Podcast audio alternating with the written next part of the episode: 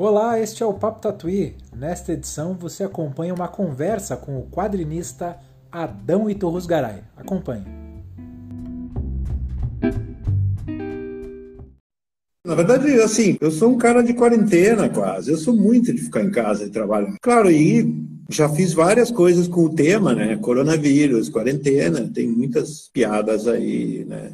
Isso acaba influenciando a gente. O humorista, né? Ele, quanto pior tá, melhor, né? O Luiz Fernando Veríssimo dizia, né? Ele era mais fácil criar, fazer chart na época de, da ditadura, mas ele preferia, né, democracia. Claro, é mais fácil fazer piada Bolsonaro. Assim, putz, é, um, é uma fonte de, de, de, de, piadas, né?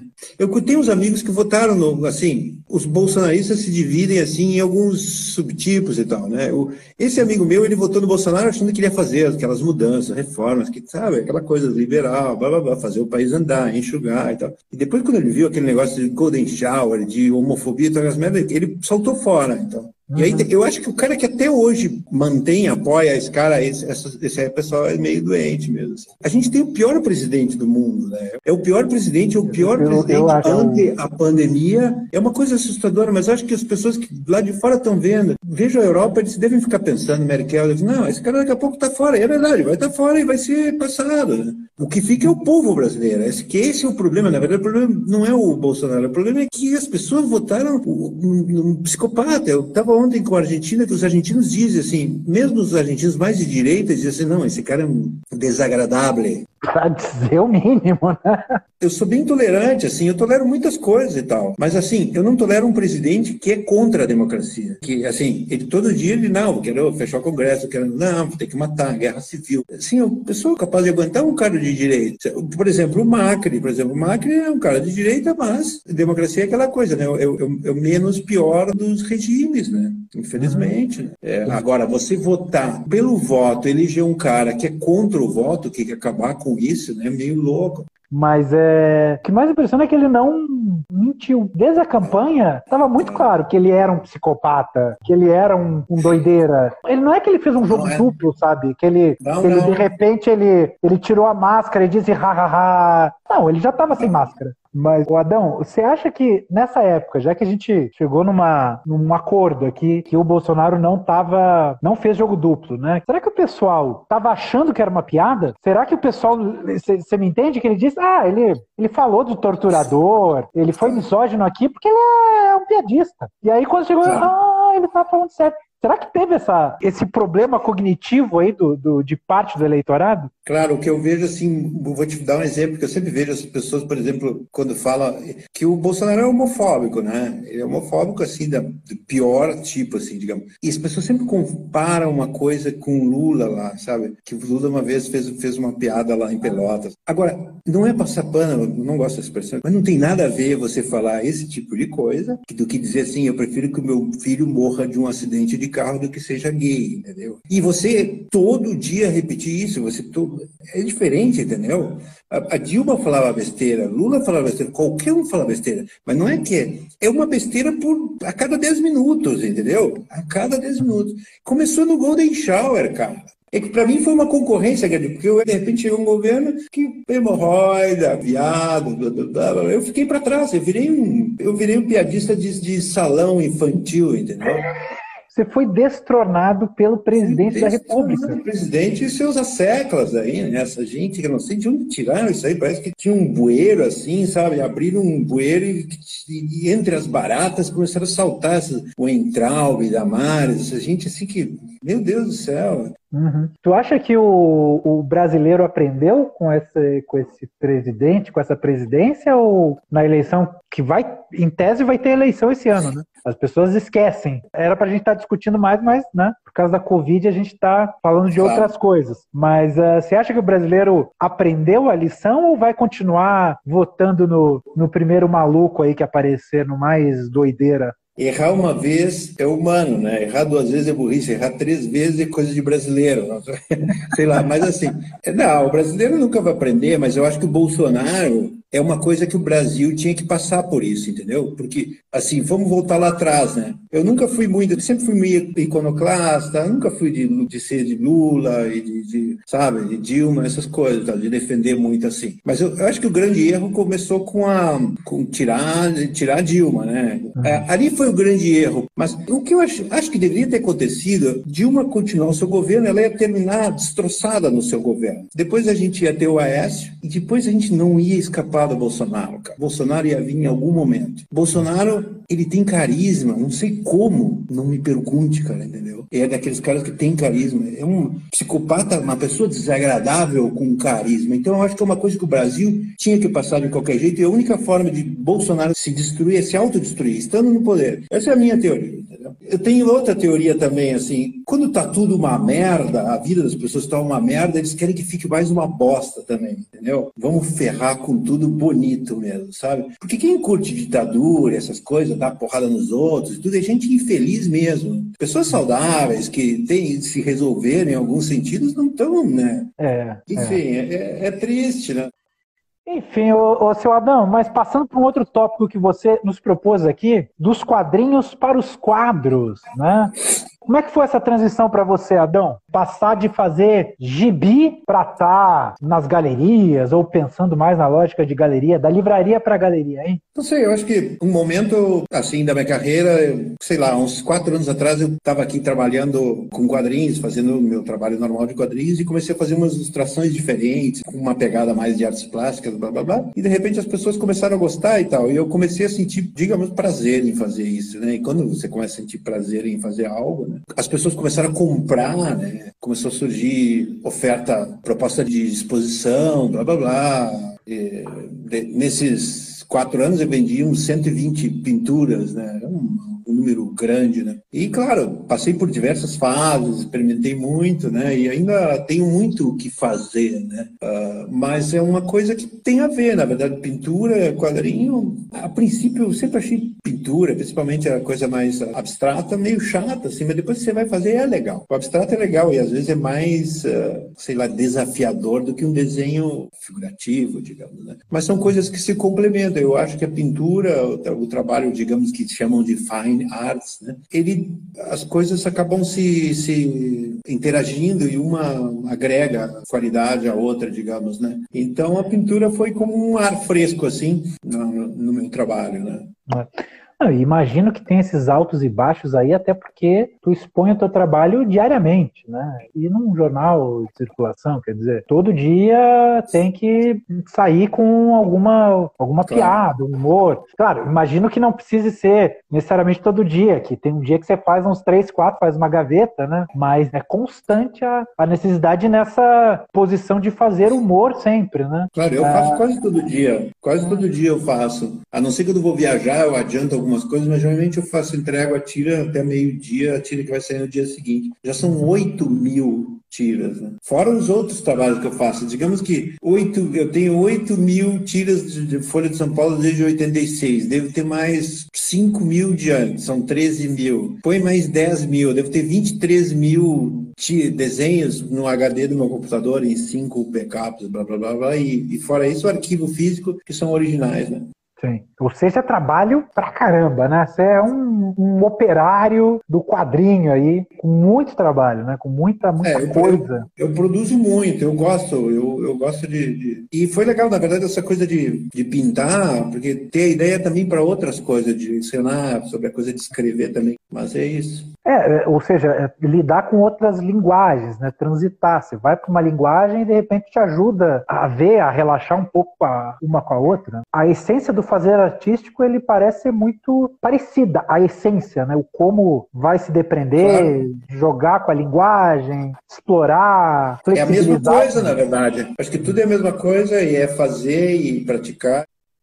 Adão, tem algum plano de um quadrinho autobiográfico ilustrando as histórias do Correio Elegante para explicar o Correio Elegante e a sua newsletter, né? Com crônicas autobiográficas suas, né? Que você manda para as pessoas. Fala um pouquinho então da, do Correio Elegante de planos para transformar ele num quadrinho, Adão, por favor.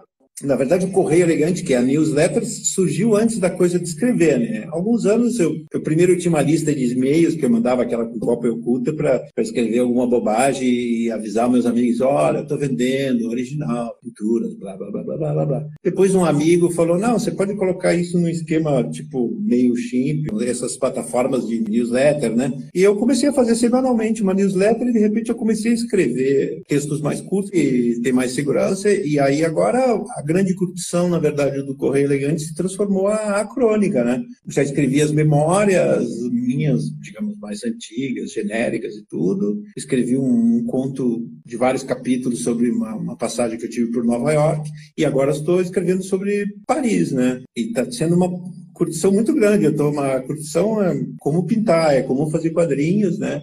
Agora, se eu lançar livro disso e quando eu lançar, provavelmente vai acontecer, que fosse no máximo ilustrado por desenhos que não são nada parecidos que eu costumo fazer, entendeu? E não fazer quadrinhos, né? Eu quero que seja. Eu adoraria ter. Eu quero ter um livro de letrinhas, entendeu?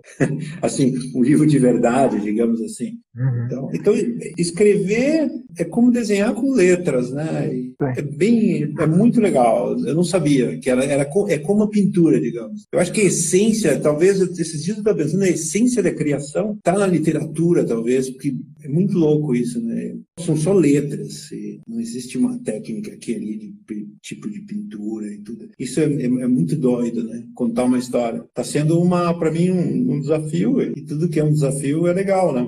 Você lembra o momento que deu esse clique por essa curtição pela escrita? Você lembra quando é que foi, como é que rolou? Olha, há quatro anos atrás comecei a escrever e aí o, o, o tamanho dos textos começou a aumentar, né? Depois eu também pedi, eu, eu cometia muitos erros, assim, então eu comecei a estudar mais a questão de gramática, essas coisas. Claro que os textos passam por revisão também, né? Na verdade é constante evolução, né? Escrever é um troço difícil e, assim, o texto é uma coisa orgânica, o texto é meio como quadrinho também, né? De repente, o personagem começa a ter vida própria, as palavras, as letras começam a ter vida própria, e cada vez que você lê o texto, você vai querer mudar. Ou seja, a cada minuto você quer traduzir de novo, como se um novo tradutor, assim, como, sei lá, o apanhador do Campo de Centeio teve os tradutores antigos, tem os novos, enfim e a maldição de quem quer dar essa mexidinha é, digamos, você pegou o livro, vou mudar o primeiro parágrafo, mas aí lá no capítulo 3, 4, fazia uma referência ao antigo primeiro parágrafo. Então, às vezes, sabe, a, a estrutura toda, ela quebra nesse sentido. É, eu sei, eu sei porque eu estou revisando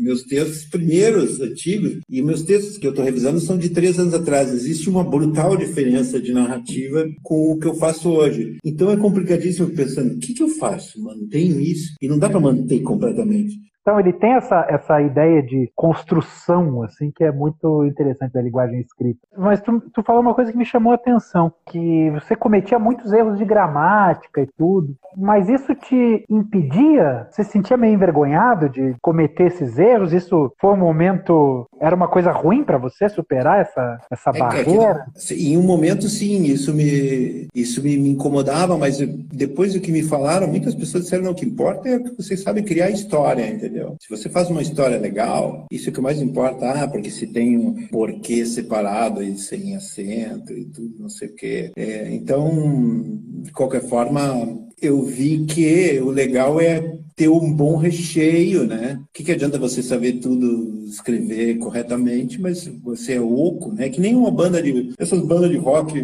progressivo que os caras tocam pra caralho. Aí você pega uns caras que Nirvana, aquela voz horrorosa do Kurt Cobain, mas colocava uma emoção de tal forma. O que eu sempre mais admirei no trabalho é a, a ideia do que a técnica. Hum. Se você for ver a Baporu, voltando a Tarsila aí, quando ela mostrou aquela obra para o marido, né? O cara disse: Nossa, isso aqui é uma obra-prima. E para aquela época deve ser. E nem é a grande coisa em termos de técnica e tudo, né? Então, acho que o mais legal nas artes é a ideia. Uh, Adão, como você vê a integração entre os desenhistas latino-americanos? Você que é próximo de alguns como Linieres e Trotti, acha que os quadrinhos podem ganhar mais espaço? Olha, eu, assim, quando eu mudei para a Argentina em 2007, depois de um mês em Buenos Aires, eu fui para fui na redação da revista Fierro, em Buenos Aires, e em um mês e meio eu já estava publicando lá, entendeu? Depois a revista acabou, enfim, mas nessa época eu cheguei a publicar em uma outra publicação aqui da Argentina. Eu poderia ter tentado ir mais em jornais e tal, blá blá blá mas não não batalhei muito por isso, até porque muito ocupado com a minha produção pro Brasil, né? Mas ter vindo para a Argentina e publicado em espanhol ajudou a ter interesse no meu trabalho uma editora de Madrid que lançou meu livro em vários idiomas, né?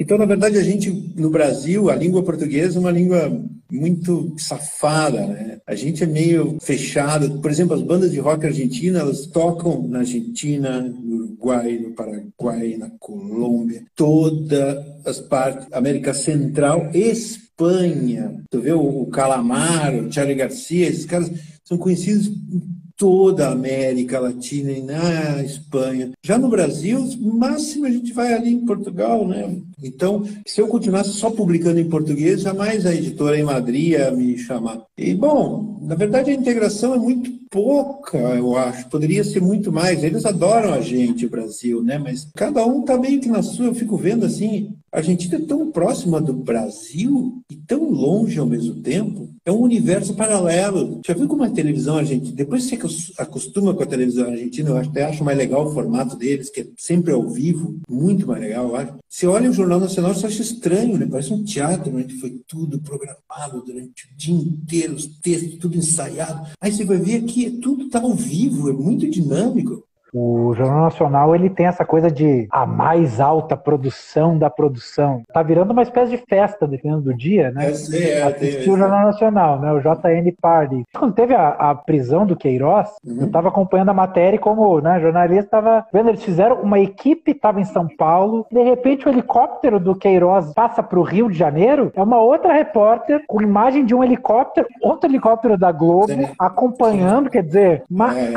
Altíssima produção assim, de, de, Incrível, ficar de queixo caído, sabe? E eu acho interessante ver porque é o que, que o dinheiro pode comprar com jornalismo, até onde que o jornalismo pode chegar com dinheiro, é ali no Jornal Nacional. Mas eu acho que a TV argentina tem um lance de pegar muito do rádio, né?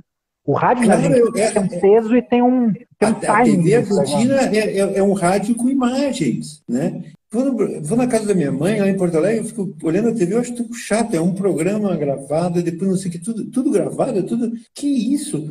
E depois tem um filme, aqui não, é o tempo inteiro. Ah, e aqui tem uma legal, que é o Crônica TV, é muito bom, é como se fosse notícias populares, cara. É muito divertido, cara. Mas é, eu gosto, então eu curto muito o formato. E, e o legal aqui na Argentina também, na questão da TV, é que não é só globo centrista, né? Ela tem meio que uma diversidade, assim, né?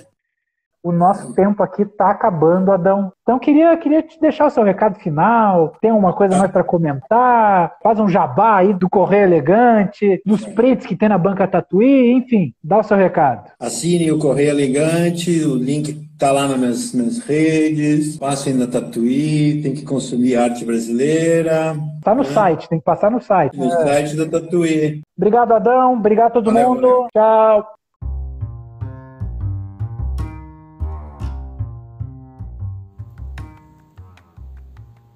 Chegamos ao fim do Papo Tatuí. A gravação foi feita durante uma transmissão ao vivo no Instagram realizada em junho de 2020. Fortaleça o trabalho de artistas como Adão Iturrusgaray. Conheça e apoie as publicações na Banca Tatuí. Também não deixe de assinar a nossa newsletter, o Boletim Tatuí. Eu sou João Varela, a edição é de Natália Esquiavon. Tchau, até a próxima!